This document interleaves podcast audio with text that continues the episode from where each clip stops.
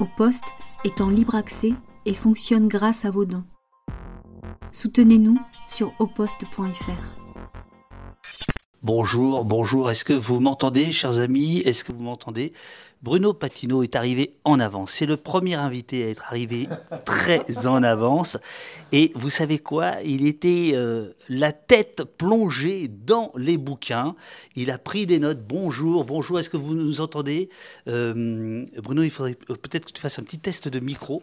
Oui, est-ce que, est que tu crois que ça passe le son? Bonjour à tous. J'ai l'impression que ça passe. Alors maintenant, il est, il est fasciné par le chat parce que je pense que Bruno Patino, patron d'Arte, connaisseur parmi les connaisseurs des utopies Internet, on va en parler puisque son bouquin parle de ça, de ce qu'il reste des utopies Internet. On entend bien, bon super. Euh, tu vois, pour moi, il y a quelque chose euh, de l'Internet du début. Oui, bien sûr. Donc ça, c'est une application qu'on a créée, nous, euh, où il y a le, le, le, le chat qui, euh, qui, arrive, et il y a deux modératrices, Eurial, qui s'occupe de faire en sorte que tout se passe bien, et il y a Pauline qui remonte les questions, qu'elle trie, et comme ça, je peux, de temps en temps, voilà. Vas-y, regarde l'écran, toi, je ne vais pas le regarder moi, c'est toi. Bah. ouais, c'est super. Voilà, voilà. Et donc c'est ce que j'appelle euh, euh, rester dans les dans l'utopie des débuts d'Internet, c'est-à-dire euh, tout le monde est récepteur, émetteur. il y a une, une, horizontalité, pardon, une horizontalité possible. toi, tu penses que c'est terminé ça? Non, je pense que c'est en mauvais état. Mais, mais j'espère bien que c'est pas terminé. D'abord, d'abord parce que ça existe dans des endroits divers et variés. Ensuite, parce que c'est quand même assez puissant. Aujourd'hui, moi, si je. Euh, mais on, va peut-être en reparler. J'ai adoré les utopies Internet. Et, si on, Comment dire on, Il fallait un peu peut-être caricaturer ou sursimplifier ce qui s'est passé. Je pense qu'en fait, il y a eu une collision entre deux choses. Hein. entre l'utopie du réseau, qui, je pense, est toujours présente, hein, et, euh, et, on va dire l'économie de la data. Et, tu vois, c'est-à-dire que si, si, on regarde bien, là en ce moment, on est vraiment dans un moment de triomphe absolu de l'économie de la data euh, et, aux, dépens de l'utopie du réseau. Mais malgré tout, euh, malgré tout, je crois que cette utopie. Alors, évidemment, dans les utopies initiales, euh, enfin, moi, je, je, faisais partie des gens qui étaient enthousiastes de ça, très fortement. Euh, c'est pour ça qu'on se tutoie, parce qu'on s'est connus dans les années 90. Euh, toi, tu étais au Monde, euh, moi à Libération, je, faisais, un webzine. bon, maintenant, tu es devenu patron de, de chaîne. Bah, moi aussi, tu me diras, mais, c'est pas tout à fait pareil. Et nous, et nous on... non, c'était incroyable. D'abord parce que ce moment-là, c'était vraiment l'inconnu. je pense qu'on on savait jamais quel était vraiment le ce qu'on était en train de vivre, en fait, la nature de ce qu'on était en train de vivre, mais juste qu'il y avait une sorte de... on imaginait, euh, enfin moi j'ai été assez marqué, j'ai eu la chance de le rencontrer, je, le mentionne dans le livre parfois, c'est de John Perry Barlow, euh, l'auteur de la, déclaration d'indépendance du, du, cyberespace en 96, hein, si ma mémoire est bonne. Hein. Et, euh, et, effectivement, il y avait une sorte d'utopie un peu enfantine, de terre vierge à construire, euh, qui pourrait nous permettre... Euh, euh, en fait, si on regarde bien, c'est un libertarien absolu, donc il avait à la fois la, conviction, j'allais dire, de l'égalité absolue et de l'absence de propriété, puisque c'était ça, la copie, le partage, etc. C'était l'absence de propriété. Évidemment, les libertariens font aussi s'inviter l'économie à un moment donné sans limite, et je pense que voilà, c'est la privatisation, la centralisation du réseau a eu lieu, euh, et, aujourd'hui les utopies sont un peu euh, un peu lointaine. Alors, il y a Satrap qui nous dit merci pour les docus sur la mafia, le capitalisme et les drogues. Alors, de rien. Satrap. Euh... Mais il faut continuer. Euh, Satrap, c'est, euh, il faut continuer à regarder. Euh, merci. Et en ce moment, vous avez, je sais qu'on parle pas d'Arte, mais quand même, je vais faire un peu de pub. regardez, en ce moment, on a remis en ligne la.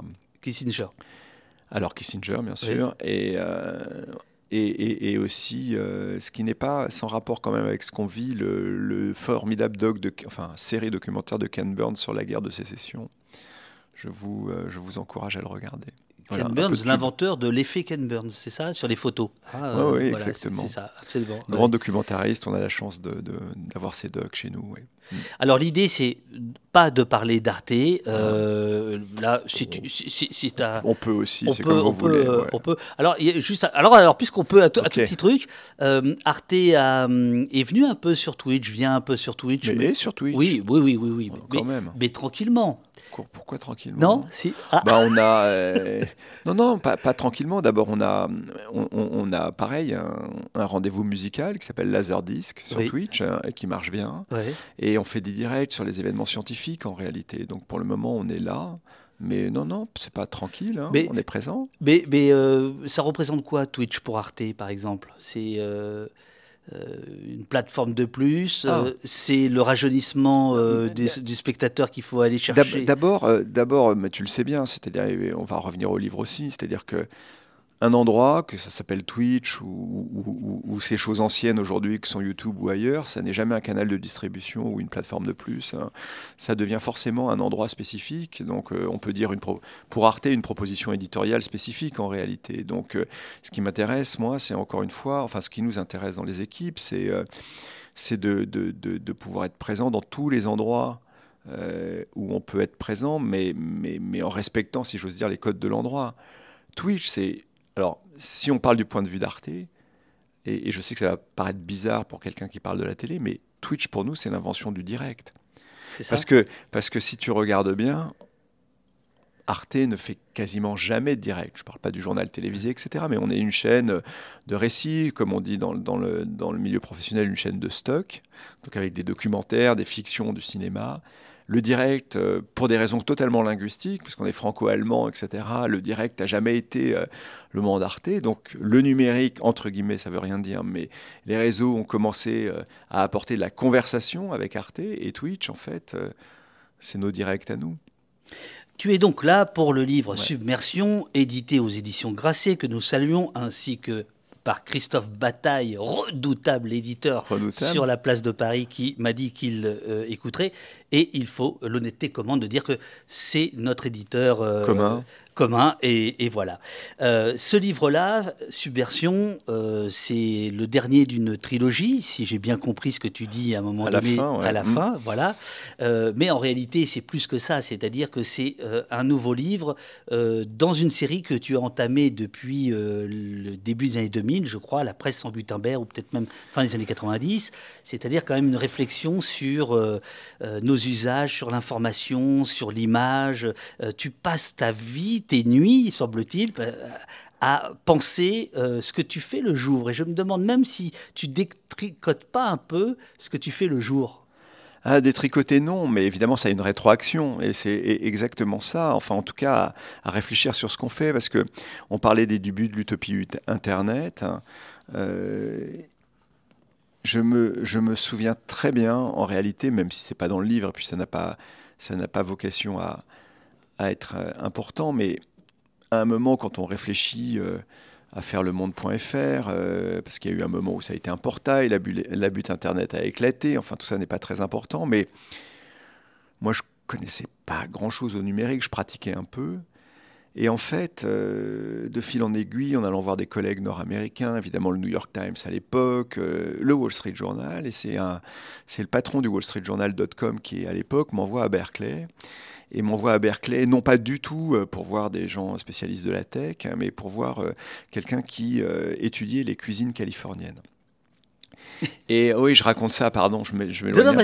Oh, oh, c'est du direct. Voilà, c'est du direct. Donc, donc et, il faut, faut, faut, imaginer, on est au début des années 2000, il y a encore des, des carousels de, de diapositives et il nous montre des photos de, de, cuisine internet et, il nous montre le fait que euh, sur un certain, dans un certain nombre de cuisines californiennes, pardon, de, cuisine californienne, ben, euh, l'ordinateur a remplacé le téléviseur à antenne apparente euh, qui était le deuxième ou troisième poste de télévision. Voilà, exactement. comme celui-là. et à l'époque, il n'y a pas d'écran plat, il n'y a pas de Bluetooth, enfin, il y, a, des fils partout partout, il y a encore du modem, enfin le modem, etc. Et, donc, il nous montre comment, euh, comment petit à petit, euh, cet ordinateur-là a pris la place du téléviseur, hein. qu'en plus de ça, les gens l'ont décoré comme un, comme, un, comme un frigidaire, comme un réfrigérateur. Hein. Et je me souviens tout, très bien, il dit, quand on regarde comment les gens, euh, ce que représente une cuisine en Californie, je peux vous dire, malgré l'éclatement de la bulle, Internet is here to stay. Et en fait, c'est à ce moment-là, je me suis dit, tiens, quand même, il faut essayer de réfléchir à ce qu'on fait. Euh, on aura toujours un coup de retard euh, si on ne comprend pas que ce qui se passe là est un mouvement. Alors maintenant, aujourd'hui, en 2023, c'est d'une banalité affligeante de le dire, mais quelque chose qui se passe euh, plus intéressant. Donc, commencer à regarder un peu les penseurs de tout ça, qui eux-mêmes faisaient référence à d'autres penseurs, euh, qui avaient des références littéraires, musicales, philosophiques ou autres. Et c'est un univers, euh, c'est un univers euh, incroyable qui s'ouvre. Donc oui, je passe une partie de mon temps à essayer de, à lire en tout cas énormément ceux qui essayent de penser ce qu'on fait chaque jour. Oui, Durdenov dit modem pas le parti politique. Hein. Oui, non. Le, truc qui faisait un bruit de connexion assez étrange. Mm. Les écrans sont arrivés et avec eux la connexion permanente. Voici venu le temps de l'aube perpétuelle, de la lueur bleutée qui jamais ne s'éteint, du rayonnement qui jamais ne s'apaise. Éveillés, hagards, hébétés, nous sommes irrémédiablement attirés par leur lumière. Nous devenons des papillons, nos yeux ne se ferment plus. Fini les insomnies, place à la somnie et aux veilleurs sentinelles, à ceux pour qui la nuit n'est plus qu'une séquence hypnotique entre mauvais sommeil et connexion décevante. Je suis, je suis L'un d'eux. L'un d'eux. Ce livre, c'est là-dessus. C'est la submersion. Euh, la submersion, tu as, dans les précédents ouvrages, réfléchi à, euh, notamment à l'économie de l'attention, etc. Mais en gros, là, tu nous dis, euh, on, nous fait croire qu'on a du choix, mais en fait, on n'a pas de choix, on est submergé à longueur de temps, etc. C'est une réflexion sur ça, sur qu'est-ce qu'on fait Exactement. face au trop-plein. C'est une réflexion sur sur euh, l'accessibilité absolue qui est une chance et une liberté qui devient un envahissement euh, régulier.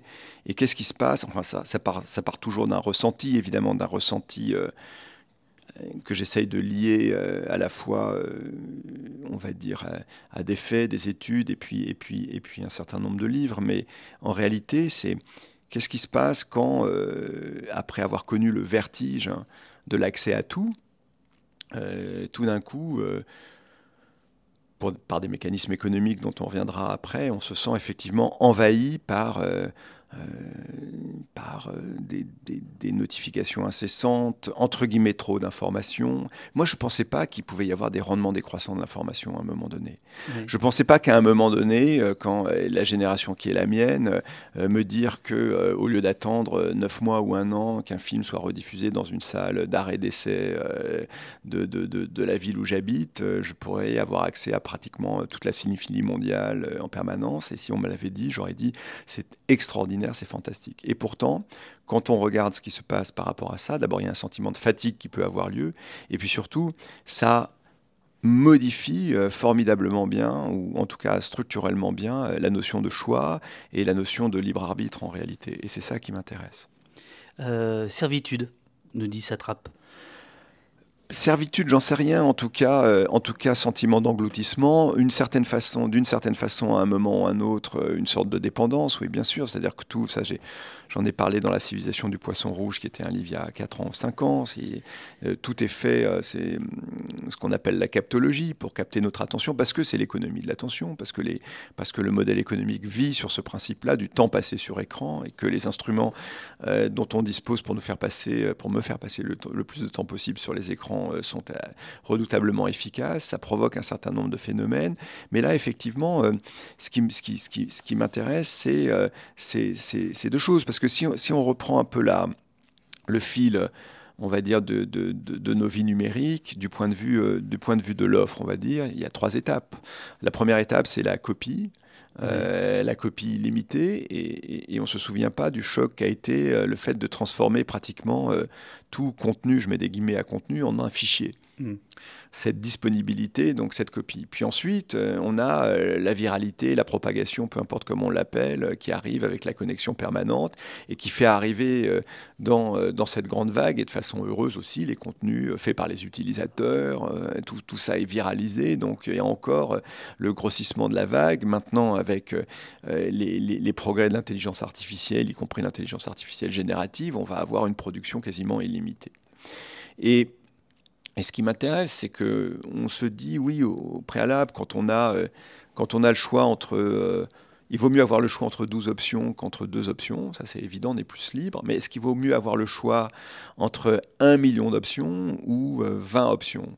Euh, ce dont j'essaye de parler, ce que montrent à peu près toutes les études, c'est qu'on se sent beaucoup plus libre et beaucoup plus satisfait quand on a le choix entre 20 options plutôt que quand on a le choix entre 1 million, 2 millions ou 20 milliards d'options. Tu cites, alors j'ai corné le livre, mais j'ai pas corné ce passage-là, mais tu cites notamment, je crois, euh, une étude euh, par rapport au jean en disant. Oui, ça c'est le livre de Barry Schwartz en fait, qui, qui, parle du paradoxe du choix. Il dit, moi, quand, quand j'allais dans une boutique et que j'avais j'avais euh, j'avais le droit entre guillemets pour ma corpulence et ma taille euh, standard entre guillemets si ça existe euh, entre quatre modèles. J'essayais les quatre modèles j'en prenais un et, et j'en ressortais plutôt satisfait. Aujourd'hui on me donne le choix entre 54 modèles qui peuvent m'aller et je sors de la boutique insatisfait. Pourquoi? Pour deux raisons. D'abord parce que mes attentes ont augmenté et évidemment, euh, quand on a le choix entre trois ou quatre trucs, bah, on se satisfait de ce qu'on peut, entre guillemets. Euh, en réalité, quand on a le choix entre 54, 100 options, on se dit il faut que vraiment ça soit totalement parfait. Et deux, de façon complémentaire, comme j'ai pas eu le temps d'essayer les 54, hein, je m'en suis remis à quelqu'un d'autre, hein, c'est ça qui m'intéresse, pour me guider dans le choix. Et donc quand j'en sors, j'en sors en me disant c'est pas totalement parfait, même si c'est bien. Et par ailleurs, quand même, je suis sûr qu'il en existait un meilleur et que euh, j'ai pas eu totalement raison de faire confiance à la personne qui m'a guidé dans mes choix. Et si tu racontes ça, c'est parce que tu penses que c'est une, euh, une sorte d'hyperbole de, du monde dans lequel on est, en fait. Moi, je pense qu'on est là-dedans. Le, trop-plein, puisque tu dis le sujet du livre, retrouver notre liberté dans le trop-plein. Oui, c'est-à-dire que ce que je dis à un moment donné, je dis l'abondance, et je parle de l'abondance des messages, des signes, des images, hein, pas de, pas de l'abondance en termes de, monétaire, mais l'abondance était une promesse, elle est devenue un problème. En tout cas, elle est devenue. Euh, quelque chose qu'il nous faut naviguer. Et, ça n'est que le début. Alors, euh, on, pourrait décliner ça dans plein d'endroits. Euh, on peut dire, bon, bah, c'est la vie culturelle, la musique, les images, etc. Sur l'information, c'est déjà beaucoup plus compliqué, mhm. parce que quand il y a de la fatigue informationnelle qui est mesurée par Oxford, bah, la Fondation Jean Jaurès, etc., ça dit quelque chose de notre espace public, et je pense que, que les structures de notre démocratie ne sont pas faites pour, euh, pour supporter euh, une dégradation de l'espace informationnel. Euh, tu sais que tu n'es pas à 28 minutes, il hein. tu, tu, n'y a pas des chroniques entre, entre nous, tu as le temps de... Ouais, de, de oh, mais 28 minutes, on a le temps aussi. ouais, je savais, non, je, savais qu'on pouvait rien dire sur Arte avec toi. Non, si, on peut, on peut. non, mais, non, mais, mais, sérieusement, ce que je veux dire par là, c'est que... non, mais parce que en fait, c'est ça le, le, je dis ça parce que tu abordes beaucoup de questions qui sont dans ton livre. La fatigue informationnelle, je, pense qu'il faut rentrer On plus va revenir dans, là-dessus. dans, les détails. Non, mais ce, que je crois, si, si, tu veux, c'est je dis quand même, à partir du moment où on a, alors on peut partir de choses anecdotiques. Euh, combien de temps on met pour, Moi, j'adore cette étude euh, britannique qui dit on passe 100 jours de sa vie à décider de ce qu'on va regarder. Euh, ça fait beaucoup quand même. Alors on peut dire c'est pas très grave, c'est comme ça, c'est la vie. Euh, ce qui, là où ça m'intéresse et là où j'essaye de, rentrer dedans, c'est qu'effectivement, je pense qu'aujourd'hui, euh, cette submersion d'abord, elle provoque un sentiment de fatigue. Alors ce sentiment de fatigue, il a beaucoup de conséquences et on peut y revenir dans le domaine de l'information tout à l'heure. Et surtout, il provoque mécaniquement une délégation. Et c'est ça qui m'intéresse. C'est-à-dire que euh, euh, je, ce n'est pas moi qui fais le choix. Euh, je délègue mon choix parce que j'arrive sur une plateforme, j'ai 41 000 trucs à visionner, ou donc je délègue mon choix. Et ce que je dis, je pense, et là j'en reviens un peu à la, à la dichotomie entre, les, entre l'utopie du réseau ou l'effet de réseau d'un côté et, et, l'économie de la donnée de l'autre. Hein. Il va falloir que j'éteigne mon portable. Hein. Je peux le faire en direct. rigolo parce que c'est très rigolo. La submersion est là. Il y a plein de, not pas content. notifications. tu es aussi le seul invité à ne pas avoir éteint son téléphone. Oui, non, non, ça. Mais, bah, j'y vais. J'y vais. Oh, vas-y, vas-y. Pardon, parce que sinon on va être dérangé. Tu peux continuer à parler. Y a voilà. pas de. Et donc, euh, excusez-moi. Oui, je t'en prie. Et enfin, c'était pas, c'était pas Macron parce que, lui, il a parlé de la fin de l'abondance. Comme dit, euh, non, non, mais je parlais pas de cette abondance-là. Je sais bien. Et euh, mais comme dit Lacan, un acte manqué est un discours réussi. Donc, euh, donc effectivement, j'ai oublié d'éteindre mon portable. Mais le, non, ce que je veux dire par là, c'est que la délégation, je dis à un moment donné, l'économie de la donnée n'attend que ça, qu'on délègue notre choix à des formules à un moment donné mathématiques, c'est-à-dire à des algorithmes. Et j'essaye effectivement de me dire qu'est-ce que ça veut dire de déléguer ses choix euh, à un algorithme. Déléguer ses choix au calcul, est-ce que c'est grave? Est-ce que c'est euh, anodin? Est-ce que c'est au contraire euh, efficace hein? Ou est-ce que ça provoque quand même, à mon avis, euh, d'abord, ça renforce la fatigue et ça provoque un, certain nombre de questionnements que j'essaye d'aborder. Mais qu'est-ce qu'on fait tout cela? C'est-à-dire euh, tous ceux qui sont dans le chat, qui discutent, euh, qui nous posent des questions. On mais on est dans le réseau. qui ont reçu notification pour certains, pour certaines. On, on, rajoute on rajoute du contenu, on va dire ça comme ça, à des milliards d'heures qui sont produites chaque. enfin bon, c'est complètement fou. Mais, mais encore une fois, qu'est-ce qu'on fait alors? À aucun moment, si, tu vois bien dans le livre, je dis euh, il faut arrêter ce mouvement. À aucun moment. Il est inexorable, on y participe. Euh, j'y participe à la fois individuellement, euh, j'y participe professionnellement. Pas qu'un peu. Ah pas qu'un peu. Donc non, non, ça c'est pas du tout. Il a à aucun moment dans le livre. oui, toi tu ne crois pas, tu le dis très bien, tu ne dis pas que c'est un moment dystopique, tu dis pas du tout. En gros, il faut. Il faut, il faut, naviguer ça. Il faut naviguer ça. ça. Et, et, je dis, on peut naviguer ça qu'à deux conditions se pencher très fortement euh, sur les conditions de choix et, se pencher très fortement sur le discernement euh, entre euh, ce qui est réalité et ce qui est fictionnel. Mais ça, on y reviendra à un autre moment, j'imagine. Oui, bien sûr, bien sûr. Mais, mais, mais, mais voilà, donc, donc je, non, non, bien sûr qu'on participe à tous. Et, encore une fois, je je ne comprends jamais quand les gens disent on produit trop. Oui, d'un point de vue économique, peut-être qu'on produit trop, mais, mais ce n'est pas ça le problème. Euh, évidemment, tout le monde s'exprime, fait des images, etc. Moi, ce qui m'intéresse, hein, c'est à quel moment mes choix, tes choix, nos choix sont encore nos choix et ne sont pas dictés ou effectués par délégation, par quelque chose d'autre qui obéit évidemment à un mécanique euh, qui obéit d'abord euh, au système du calcul, ce qui a évidemment des conséquences sur qui nous sommes, et qui obéit évidemment à des logiques économiques qui sont peut-être pas forcément les nôtres. Le livre, évidemment, est, euh, empreint de, non pas d'inquiétude, mais de, de l'existence de, des robots conversationnels, le plus connu étant ChatGPT. tu écris, page 35, Nous nous soumettons il nous restera comme seul refuge les tâches les plus physiques. Non, euh, ça je dis que c'est un certain nombre de, de, personnes qui annoncent cela. Euh, Vas-y. Je ne participe pas forcément à cette idée-là. C'est ça. oui. Et alors, quelle est ton idée?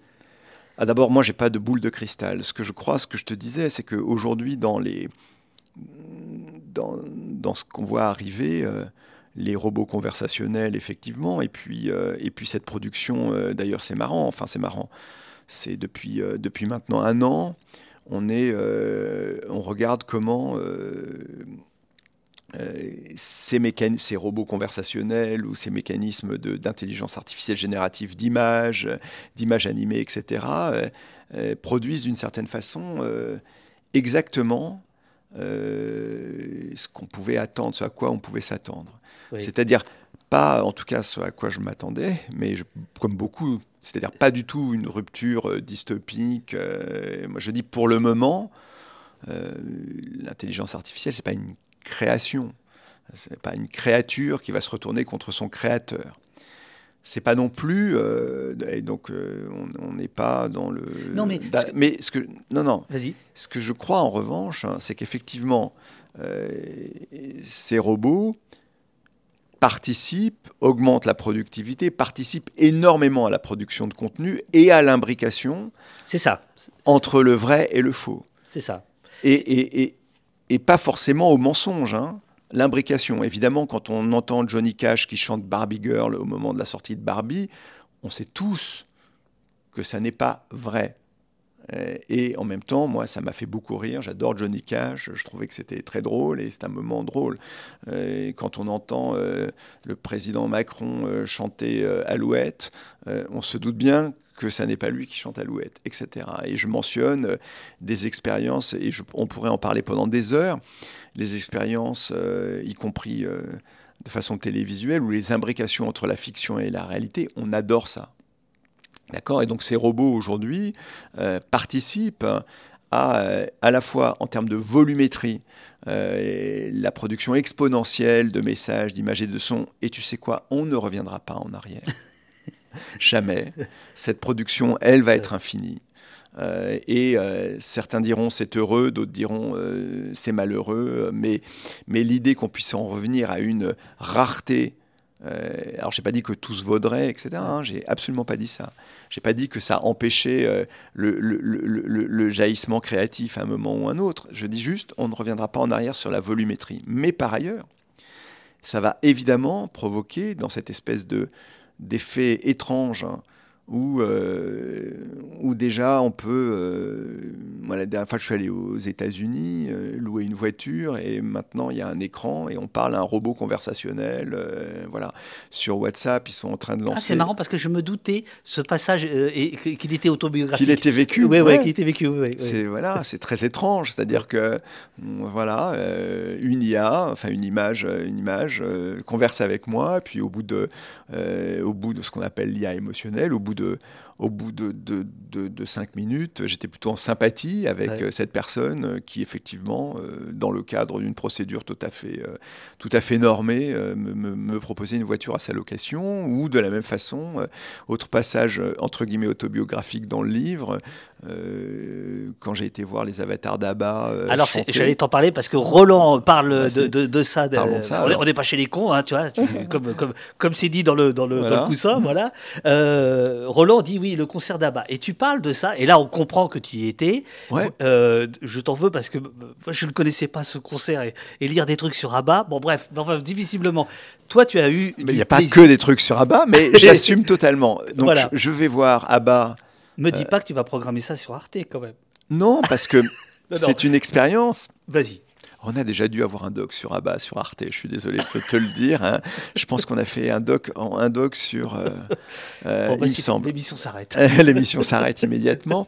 Euh, mais, mais, mais, cela étant, euh, ils construisent une salle voilà. spécifique et, euh, effectivement, ils ont mis 6 ans, 7 ans avec Lucasfilm, donc euh, la, société de George Lucas, euh, à construire des avatars. Les avatars, c'est pas, c'est pas comment dire des euh, des hologrammes. L'hologramme, c'est la reproduction. Un avatar, ça se programme. Donc, euh, ils ont vécu avec des capteurs, etc. Euh, j'imagine que les quatre, les, quatre membres, les quatre membres du groupe ont aujourd'hui entre 70 et 80 ans, mais les avatars les recréent à 30, 30 31 ans. Et tout le monde sait qu'on va voir des avatars, ça n'est évidemment euh, jamais un mensonge. Et donc, on va dans cette salle spécifique, il y a 10 musiciens en chair et en os, euh, plutôt bons d'ailleurs, et les quatre avatars euh, qui arrivent, qui font une entrée sur scène.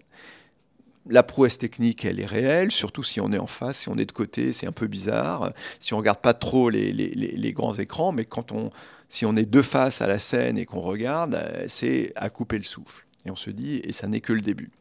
Mais c'est pas ça qui m'a intéressé. Ce qui m'a intéressé, il y a une chose que je mentionne dans le livre et une chose que je mentionne pas, mais puisqu'on a du temps et on n'est pas. Bref. La première chose qui m'intéresse, c'est la réaction du public. C'est ça. que je mentionne. Absolument. C'est-à-dire qu'en fait. Page 92 et 93. Voilà, tout le monde sait qu'on voit des avatars. On, ils distribuent même des programmes en disant voilà comment on les a fabriqués, voilà comment tout le temps que ça nous a pris, etc.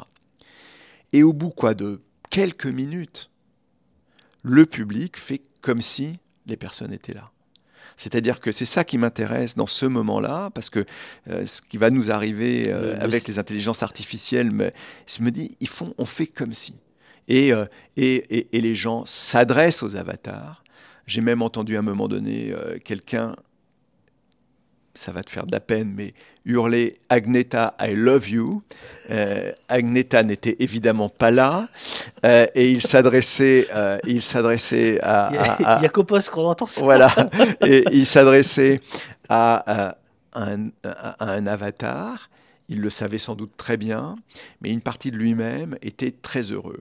Et tu mentionnais Arte ou ailleurs. À chaque fois qu'on a imbriqué fiction et réalité, on s'est aperçu que nous adorons ça. Euh, nous adorons ça. le dernier moment du concert, je me suis dit après que j'aurais dû le mentionner, montre la dangerosité de ça. Parce que je parle d'Abba, mais je parle de Don Quichotte aussi, qui est le premier à, avoir vécu cette, sorte d'imbrication. Euh, en tout cas, euh, le premier documenté, comme on dirait. C'est-à-dire qu'à la fin, le concert se termine. Et on voit arriver sur scène les quatre membres vieillis d'Abba. Et tout le monde dans la salle se dit, c'est génial, ils étaient là. Et tout le monde les applaudit. Ce sont les avatars à leur âge. C'est-à-dire que là, il y a tromperie au tout début, puisqu'on se rend compte après. Là, il y a tromperie pendant 30 secondes et on se laisse tous avoir. Et c'est seulement au bout d'un certain temps, les gens se disent Attends, attends, attends, ils font 25 séances par semaine ou 20 séances par semaine de ce concert. Là, il est 15h30, il y en a un autre, euh, il y en a un autre à 20h les multimilliardaires tels qu'ils sont, il n'y a aucune raison qu'ils soient là aujourd'hui, à la fin de ce concert, et parce qu'ils ne sont pas à, demeure. Et c'est là qu'on voit tout le monde, euh, les, voisins, etc., qui se disent, mais wait, euh, c'est sans doute pas eux. Alors là, on commence à regarder bien attentivement, euh, et on s'aperçoit qu'effectivement, en, vraiment en étant très très concentré, ce sont des avatars qui sont là. Mais là, il y a tromperie à la fin, et on se rend compte de quand on n'arrive plus à être dans le jeu où on se laisse emporter et on fait comme si, mais qu'on est trompé, ça a d'autres implications là, à ce moment-là. Et, euh, je, vais prendre une question de Roland là-dessus. Il y a la, parce que ce que tu viens de raconter, euh, la, fin, ça n'est pas dans le bouquin. Non, ça n'est pas dans le bouquin. Euh, mais tu, tu, tires des enseignements philosophiques parce que c'est un bouquin qui, qui a des, des, des, des, atours philosophiques. avant de poser la question de, de, de, Roland et de revenir sur le concert d'Abba, est-ce que il n'y a pas euh, dans ta réflexion, dans notre conversation qui est fort agréable, il n'y a pas un, truc qui est euh, malhonnête au sens où on, est probablement armé, ou en tout cas on se sent armé euh, pour réfléchir à ces questions-là de tromperie, etc. Ce qui n'est peut-être pas le...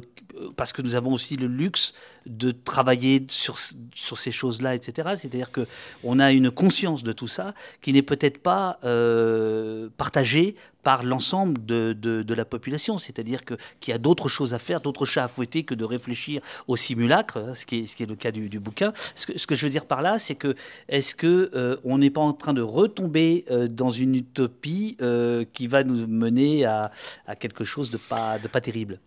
En tout cas, moi, ce que je crois, puisqu'il y a à la fin une sorte de plaidoyer pour le discernement. Les issues, ça s'appelle.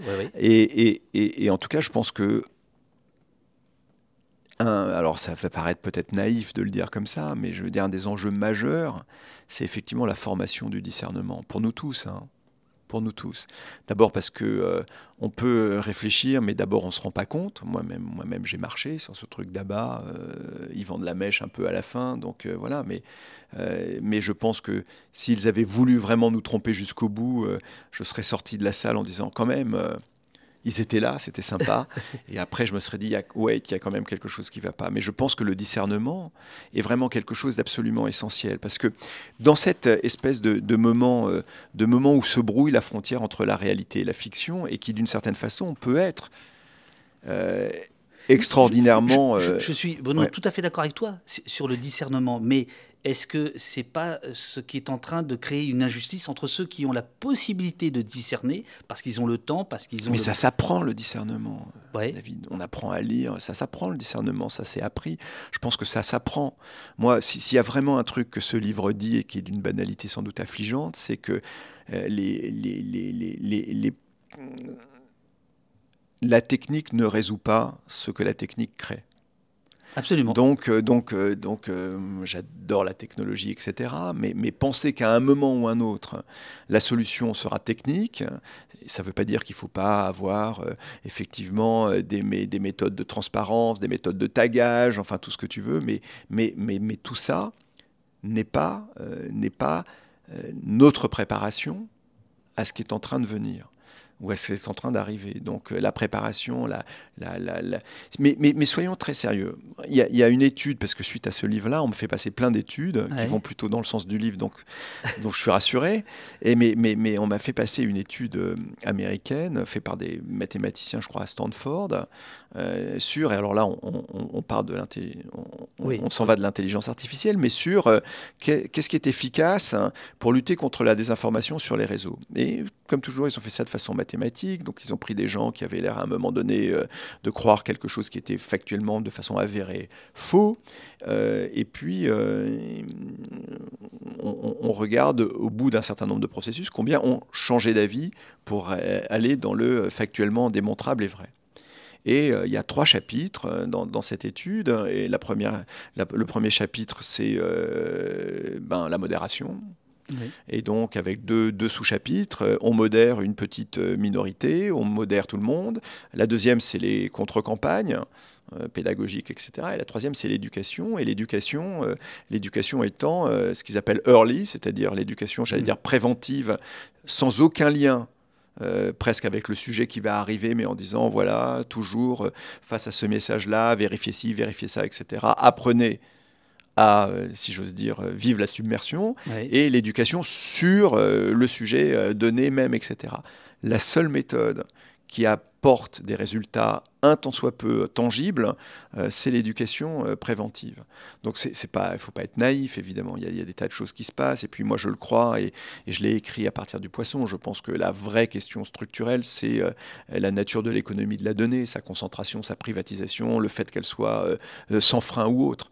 Mais malgré tout, même si on arrive à un moment donné à passer, j'allais dire, d'une ultra-économie de la donnée euh, non, euh, non canalisée à un moment donné à une économie un peu plus euh, canalisée d'un point, de vue, des concentrations de, privatisation, des règles ou autres, néanmoins, je pense que cette espèce d'apprentissage, du discernement, du libre arbitre, parce qu'en fait, on pourrait dire ce, ce livre est voilà, si c'est juste pour nous parler du libre arbitre et du discernement, franchement, ben oui, ça parle que de ça en fait. Sur le concert d'Abba, tu, tu, dis ce n'est pas que du spectacle, tous les aspects de notre. évidemment, euh, tu parles de ça pour pour arriver à, ce que je suis en train de dire. Tous les aspects de notre vie basculent, comme si, face au chaos général, à une situation dont la complexité nous échappe, à l'injonction paradoxale d'exercer notre libre arbitre en permanence, en faisant des choix aux conséquences de moins en moins compréhensibles, nous cherchions un refuge dans ce qui n'existe pas vraiment. Et Roland te demandait, au moment où tu parlais, je ne pense pas que Roland ait lu le livre, euh, euh, est-ce qu'on y croit parce qu'on est en manque de certitude? Donc il y aurait ces deux points. Toi, tu dis, nous cherchions un refuge dans ce qui n'existe pas vraiment. Et Roland te demande, est-ce qu'on croit en tout ça parce qu'on manque de certitude? Je vais dire à Roland, je crois qu'on y croit parce qu'on a envie d'y croire.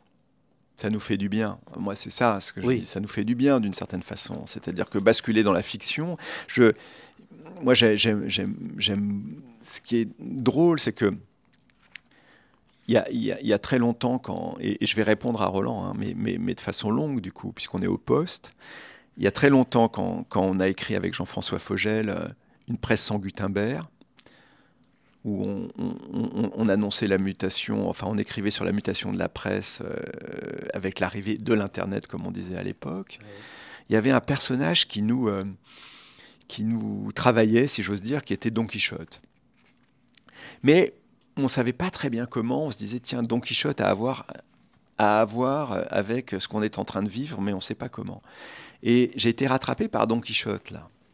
C'est-à-dire que là, franchement, euh, il a mis du temps, mais, mais en fait, il était Don Quichotte n'était pas, était pas du tout le personnage de l'Internet, mais il est le personnage de la submersion. C'est-à-dire quand on regarde bien, et, c'est là où je vais, je vais répondre à Roland en réalité, c'est quand on regarde bien, euh, Alonso Quixano, donc le, le, le, le héros, euh, et non pas euh, addict aux écrans, mais aux livres de chevalerie. Euh, il est euh, submergé par les livres de chevalerie qu'il lit en permanence. La nuit, il a quitté. c'est pas la lueur bleutée des écrans, mais les livres de chevalerie. Et à un moment donné, il bascule dans cette espèce d'imbrication entre la réalité et la fiction. Sauf que lui, il le fait de façon hallucinée puisqu'il euh, voit des géants là où il y a des moulins, enfin tout le monde connaît ces histoires.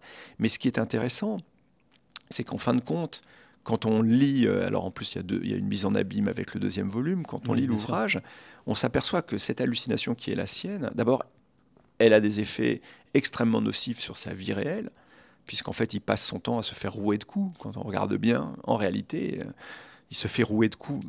Tout le monde se moque de lui, mais il se fait rouer de coups en permanence, en permanence.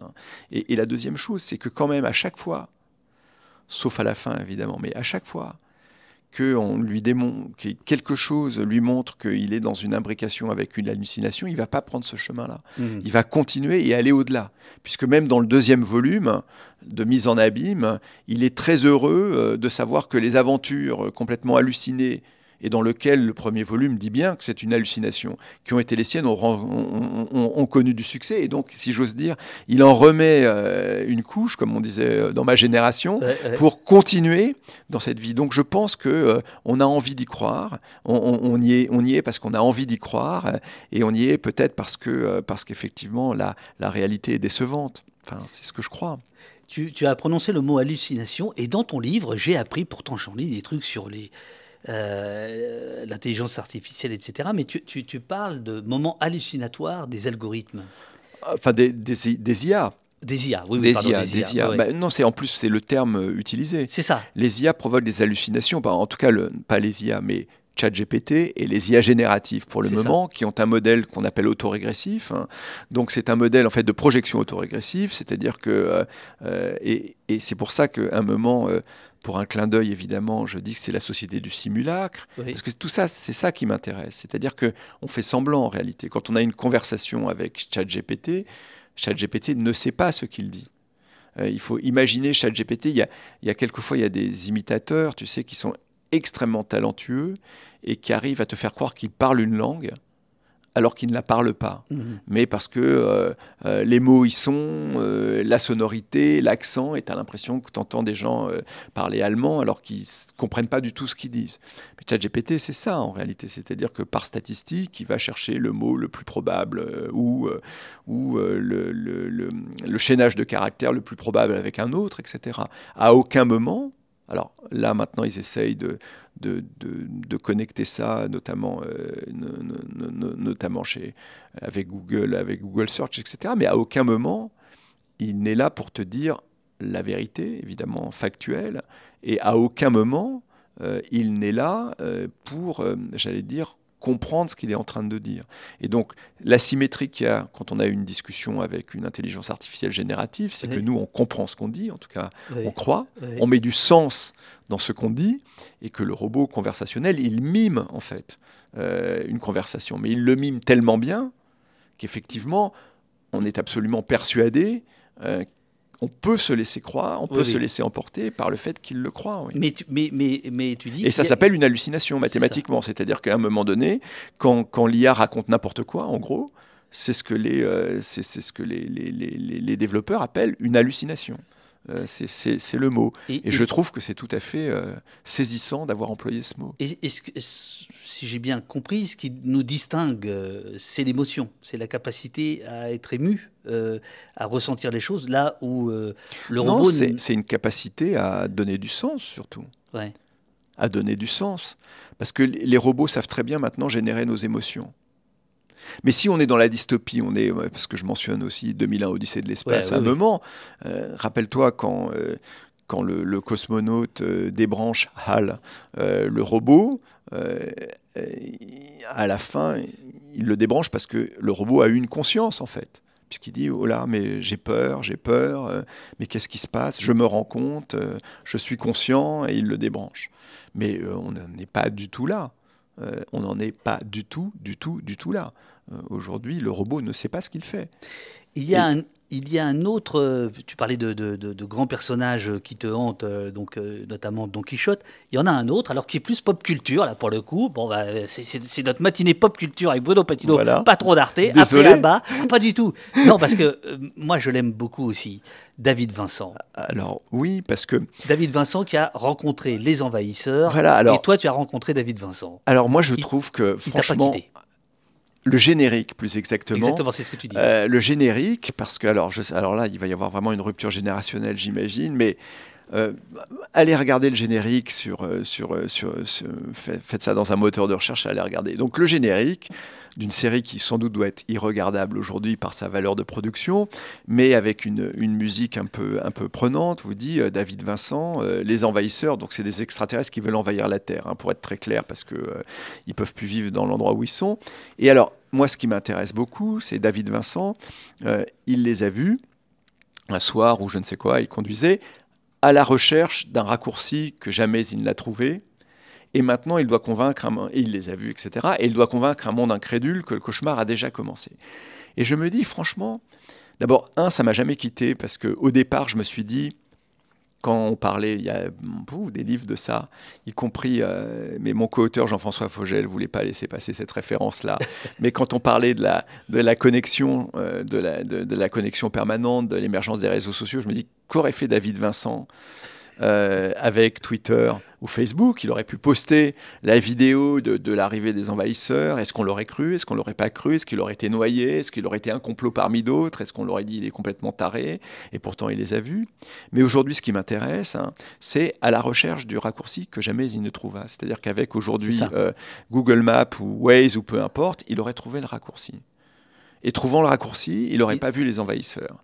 Et ne voyant pas les envahisseurs, sa vie n'aurait pas eu de sens. C'est-à-dire que la rencontre imprévue, la chose qui est arrivée et qui ne devait pas arriver, et qui a changé sa vie, n'aurait pas eu lieu. Et évidemment, je tire le fil parce qu'à partir du moment où on en revient sur le choix qui est si notre vie est de plus en plus entourée par, j'allais dire, euh, des choix que nous déléguons euh, au calcul. Il y a deux aux algorithmes. Et encore une fois, tout en n'étant pas du tout dystopique sur l'intelligence artificielle. Mais là, j'ai du temps, donc si tu regardes ce que... Euh, alors fais gaffe, parce qu'il est déjà 9h41 et tu as quand même un agenda de patron de chaîne, c'est-à-dire qu'à 10h, tu dois partir dans 20 minutes. Non, je vais très vite, mais, alors, regarde... moi, si tu veux rester jusqu'à... Euh, tu peux rester, hein, tu peux annuler tes rendez-vous. regarde, Bill Gates appelle ça un agent, d'autres appellent ça un personal operating system, euh, ou, d'autres encore un, concierge, euh, un concierge personnel.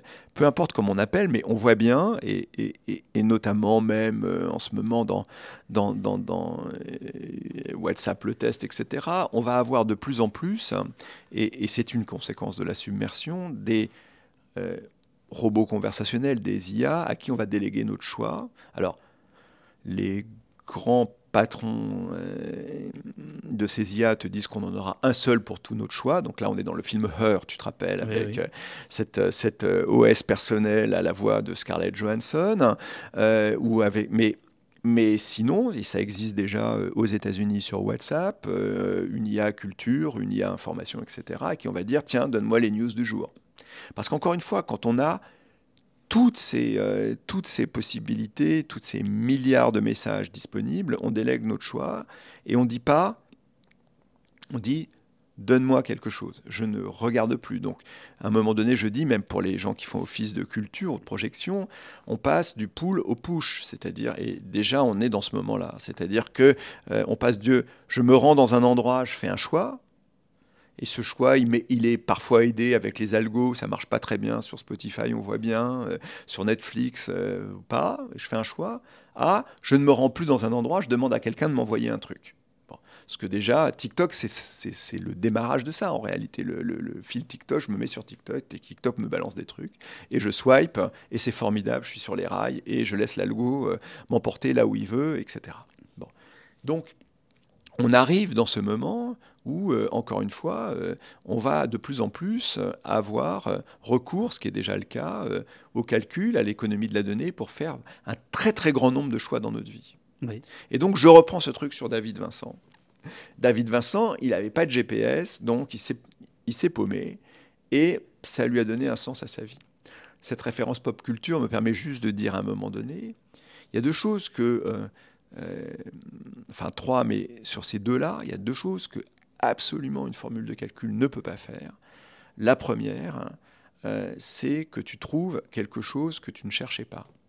Parce que encore aujourd'hui, quand on y rajoute de la découvrabilité ou de la sérendipité, en général, pour des raisons mathématiques évidentes, c'est tellement limité que, j'allais dire, la rencontre totalement inattendue dans ta vie qui va changer ta vie euh, d'un point de vue affectif, professionnel, philosophique ou autre, elle a très très peu de chances d'avoir lieu dans ces formules de calcul. Or, pour moi, la base de la culture et de l'émancipation, c'est ça. C'est qu'à un moment donné, on rencontre, on fait une rencontre, entre guillemets, euh, d'un livre, d'un film, quelque chose qu'on ne cherchait absolument pas. Et souvent, moi, je dis aux gens d'Arte, puisqu'on parlait d'Arte, notre métier aussi, c'est de faire en sorte que les gens trouvent des choses qu'ils ne cherchaient pas. Parce que la base de la culture, pour moi, c'est ça. Il y a autre chose qui mathématiquement est un défaut dans cette économie du choix régulée par l'économie de la data, c'est ne pas trouver quelque chose que tu cherches la meilleure preuve même encore aujourd'hui, quand tu vas sur Netflix et que tu Les cherches... amis, je, vous précise que là, il cite du patino dans le texte. Hein, c'est exactement ce que, oui, comme ça que tu l'écris. Non, mais je le crois. C'est bien toi, c'est bien toi l'auteur. Ah bah oui. et euh, oui, oui, tout. tout, tout, c'est pas un simulacre. Non, pas du tout. Tu vois, pas... Et, et, donc, ce que je veux dire par là, pour moi, ça c'est le début de la quête. Mais quand tu vas sur Netflix, tu cherches un truc à XY, il va te pousser quelque chose en te disant ça correspond à 92% à ce que tu cherchais. Et donc je crois, si tu veux, encore une fois, que ces deux choses-là sont vraiment euh, très importantes dans notre euh, univers culturel et que si on délègue une partie croissante à des algos qui ont l'air de te faire gagner énormément de temps, en réalité, ils te réduisent à la façon dont ils, comme on dit aujourd'hui, à la façon dont ils t'ont calculé. Et on, peut, on ne peut te calculer que de façon approximative.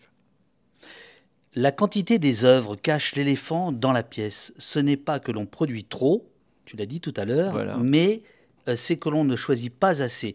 Euh, dans le chat, on disait, euh, bah oui, on produit, on, produit trop, etc. la phrase est, voilà, cette idée-là qui est commune. Toi, tu, tu la combats. Tu dis, en fait, le problème, en dehors du problème économique et du problème environnemental, qui, qui, sont essentiels, tu dis, on ne choisit pas assez. Mais alors c'est là, c'est là où il y a un paradoxe parce que tu, tu dis la rencontre, elle est, elle n'est pas calculable et, il faut la souhaiter. Et en même temps, tu dis non, il, faudrait pouvoir plus choisir. Oui, mais parce Donc, provoquer le, Parce que, parce, en fait, pouvoir se tromper. C'est ça dont on, dont on parle, c'est-à-dire euh, choisir quelque chose, se tromper, expérimenter, en fait, laisser, euh, laisser le choix, j'allais dire, euh, à, à l'errance humaine moi, je me. Il y, a un exemple, pardon, je vais reciter le livre, mais. Ah, c'est bien. Mais, mais, là pour ça. mais euh, sur cette histoire du choix. Et, parce que au total, alors je fais, fais référence là à un philosophe, mais qui qui est Bernard Williams, qui est de dire l'algorithme ne peut pas être un agent moral. Et j'explique par un exemple euh, que j'aime beaucoup. Euh, au tout début, quand on pensait que les voitures autonomes allaient vraiment être autonomes à 100% du temps, c'est-à-dire que non pas. Euh, Il vient de citer la page 78. Il y a une barrière infranchissable. Non, continue. Pour l'intelligence artificielle et les algorithmes, celle de devenir un agent moral. Ah ouais. Et, et, euh, et, tu vas me dire que. Non, non, vas-y, vas-y. Non, c'est bon, c'est bon. Et, et, si tu veux, le, le, le, la, la, réalité des choses, si tu veux, ce qui moi, à l'époque, j'avais été en. Ça, ça, remonte à peut-être 10 ans, 15 ans. Et. Euh, quand on imaginait que les voitures autonomes allaient être complètement autonomes et pas de l'autonomie assistée en autoroute, en parking ou autre, ce vers quoi on va aujourd'hui plutôt. Euh, et donc, euh, le, MIT s'était posé la question en se disant, d'accord, mais qui programme l'algorithme et sur quels critères? Et en particulier, ils avaient fait, ils avaient fait une petite... ça doit être encore en ligne à mon avis, un petit jeu, c'était très ludique, qui s'appelait la Moral Machine. Euh, en disant, ben, euh, voilà, euh, vous devez programmer l'algorithme. Elles sont terribles ces pages. Ou, les préférences de votre voiture autonome. Et donc, quel est le critère de programmation en cas d'accident, entre guillemets? Est-ce que le critère de programmation, c'est quoi qu'il arrive, je sauve la vie du conducteur Après tout, c'est le propriétaire de la voiture, c'est lui qui paye pour le système. Donc il dit quoi qu'il arrive, hein, même si à un moment donné, euh, euh, au feu rouge traverse une colonie d'enfants, une colonie de vacances d'enfants, et que soit je les écrase tous, soit je me prends un, poteau en béton qui fait que je meurs. bon. Et, après, donc au début on dit bah non, évidemment. Et, mmh. après, la morale machine t'emmène dans des choix de plus en plus compliqués. Qu'est-ce qui se passe si euh, c'est un jeune enfant, etc. Qu'est-ce qui se passe si c'est une vieille personne qui a 95 ans, qui a l'air malade, qui sans doute n'a plus que quelques mois à vivre, alors que toi-même, tu as 20 euh, ans, tu es en pleine santé, etc. Qu'est-ce que tu fais? Et de plus en plus, quand il t'emmène là-dedans, les choix sont épouvantables parce que tu finis par faire ce que font les compagnies d'assurance et autres, ce qui est normal, calculer la, la valeur comparative et calculée des vies humaines. Et donc, euh, et donc toute cette discussion qu'a amené le MIT, c'est quelle est la question qui avait été pas mal posée au moment du, du, Covid. Hein, on se souvient de ça. Or, j'avais lu euh, quelque chose de très intéressant et, parlant avec des gens en disant que en réalité, nous, individus, la façon dont on va se comporter la plupart du temps, c'est que même si c'est une personne de 97 ans qui a l'air malade et qui traverse en plus sans en avoir l'autorisation, on va se précipiter sur le béton, euh, sur le poteau en béton pour l'éviter. Ce qu'aucune formule de calcul ne le fera. Parce qu'il y a ce mystère que nous sommes des agents moraux. La morale. La morale, l'éthique, etc., qui va faire qu'à un moment donné, non, je, suis là pour. Euh, je, sauve la vie de mon prochain, même s'il est en tort, même si machin, etc. Et donc ce, même s'il est vieux. Même s'il est euh, vieux, même si normalement. Et, cette, et, cette différence qu'il y avait entre d'un côté l'impact du calcul, totalement rationnel et de l'autre, le fait de pouvoir euh, avoir de l'éthique ou de la morale et d'être un agent moral me semble très intéressant et montrer la, la différence qu'il peut y avoir effectivement euh, entre des choix qui sont en permanence calculés et des choix qui restent humains. Euh, il reste 10 minutes, je vais bientôt prendre quelques questions du, du, chat. Je voudrais juste. Je, me rends compte que c'est une interview un peu swipe, où je passe d'une idée à l'autre. Qu'est-ce que tu en penses J'adore. Je, je, pense a 20 ans, on n'aurait pas fait ça comme ça, tu vois. Pas du tout, mais tu vois, c'est bon. Euh, c'est une conversation. En réalité. Une Ah bah oui. Donc elle est circulaire, elle revient. Euh, voilà. ce sont les causeries d'Oposte.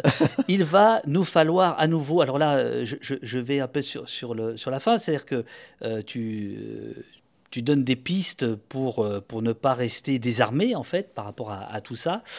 il va nous falloir à nouveau prendre soin de ceux dont le métier est d'orienter, de hiérarchiser, d'éclairer, de trier, de proposer enseignants, médias, institutions, associations, organisations peuvent et doivent rester, devenir ou redevenir des tiers de confiance.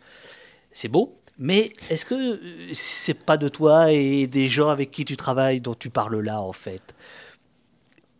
Ah, je, parle, je parle de la façon dont, dont j'imagine que l'on voit notre métier, oui.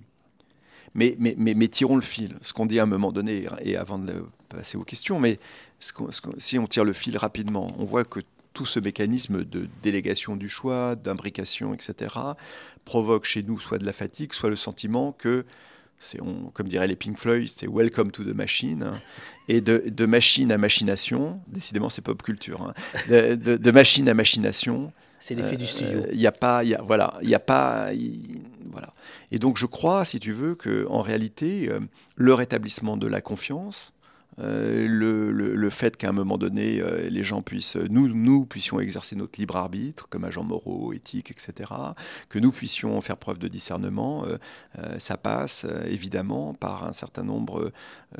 Enfin, ça se fait pas naturellement, ça se fait pas par autorégulation. Donc, je, crois que c'est notre métier en fait de au, le faire. Au-delà de la boutade, je, me demandais s'il fallait pas inventer des nouveaux métiers.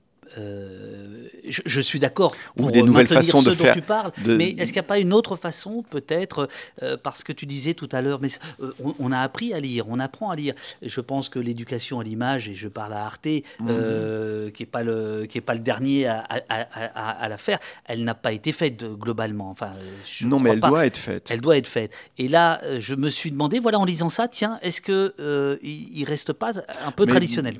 Peut-être. Non, non, mais j'en prends, euh, j'en prends, euh, je, prends le point. Peut-être, hein. peut-être que j'ai, pas assez d'imagination pour, euh, pour, euh, pour projeter les nouveaux métiers. Mais en tout cas, le besoin, il existe. Ça, l'identification du besoin, je pense que ça, c'est fait. Après, euh, je n'ai pas toutes les réponses, évidemment pas. Alors, avant de, de, de, passer aux questions, les gens nous écoutent, surtout, y a, y a les amis, dépêchez-vous, il reste 7 minutes. Hein. je voudrais que tu nous parles d'un poète et philosophe du XIIIe siècle, le père Raymond Lulle, qui a inventé l'ars combinatoria bah, Tu vois, on, en revient au début de la conversation quand je te disais, il y a le réseau d'un côté et l'économie de la donnée de l'autre. C'est-à-dire qu'en fait, quand... Euh, alors Raymond Lull avait imaginé, euh, il faut imaginer, on est au XIIIe siècle, euh, les trois religions du livre sont en affrontement, si ce n'est en guerre dans certains mhm. cas, et lui pense qu'à un moment donné, si les trois religions du livre sauf s'affrontent, euh, c'est par l'imitation de la capacité humaine à imaginer conceptuellement. C'est ça. Euh, et, conceptuellement, euh, je sais, on dirait la voie de sortie. En tout.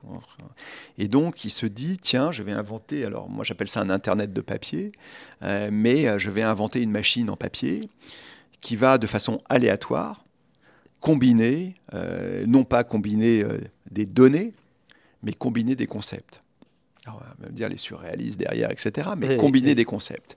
Et lui était absolument persuadé qu'en combinant des concepts comme ça, on donnait naissance à des idées agrandies provoquées par le réseau, entre guillemets, papier, puisqu'en fait, il créait un réseau entre ces différents concepts, et que ça le rapprocherait, non seulement ça rapprocherait l'humanité de la sagesse, puisque ça la ferait grandir en intelligence et en capacité d'imagination, mais également euh, ça la rapprocherait, on parle d'un moine, hein, donc ça, ça rapprocherait euh, l'humanité de Dieu, puisqu'on arriverait euh, à combiner absolument tous les concepts possibles nés de notre pensée et que ça nous élevait. Et en fait, écrivant cela, je, me suis rappelé que on parlait de John Perry Barlow. John Perry Barlow au début euh, Déclaration de, euh, de, l'indépendance du cyberespace. Et, Barlow, libertarien, rocker, puisque parolier du Grateful Dead, euh, alcoolique plus que, plus, plus que de raison, personnage parfois trouble politiquement, lui avait eu son illumination avec Téliard de Chardin.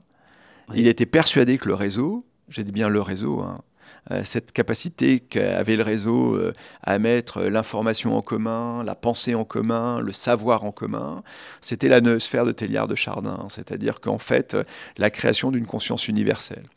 Donc bon, c'est des projections évidemment théologiques, mais en même temps, si, si, on parle de Raymond Luce, c'est vraiment cette idée que le réseau nous a amené énormément de choses. Et ça, je le crois vraiment. Euh, et, que dans, ce livre, à aucun moment il y a une condamnation du réseau, mais il y a une méfiance, on va paraphraser Welbeck, euh, face à l'extension du domaine du calcul, oui, ça oui, très fortement. Pas mal, pas mal, euh, Pauline, pour le, pour le clip. sans Severina, que pense Bruno Patino de la notion de capitalisme de surveillance? Alors, c'est une très bonne. Enfin, c'est évidemment j'ai lu le bouquin, enfin le livre, pardon, de, de, de Shoshana Suboff euh, et, et, et, ce qui était, ce qui était quand au moment, au moment où elle a publié son livre, moi je venais de publier le, le, Poisson à l'époque, enfin la civilisation du poisson rouge. Euh, je pense, euh, si je dois résumer rapidement ce que je pense de ce livre, qui est un livre majeur, hein, euh, une première chose, une deuxième chose. Une première chose que j'ai tendance totalement à rejoindre, c'est quand elle me semble, parce qu'elle ne le dit pas comme ça, mais, mais, mais, mais, avoir une, pensée euh, un peu marxisme sur le capitalisme de la donnée, euh, avec cette notion de plus-value, puisqu'elle dit on extrait plus de données que ce qui est nécessaire pour te rendre le service, et donc il y a une plus-value en termes d'extraction de données qui permet de construire ce système, etc.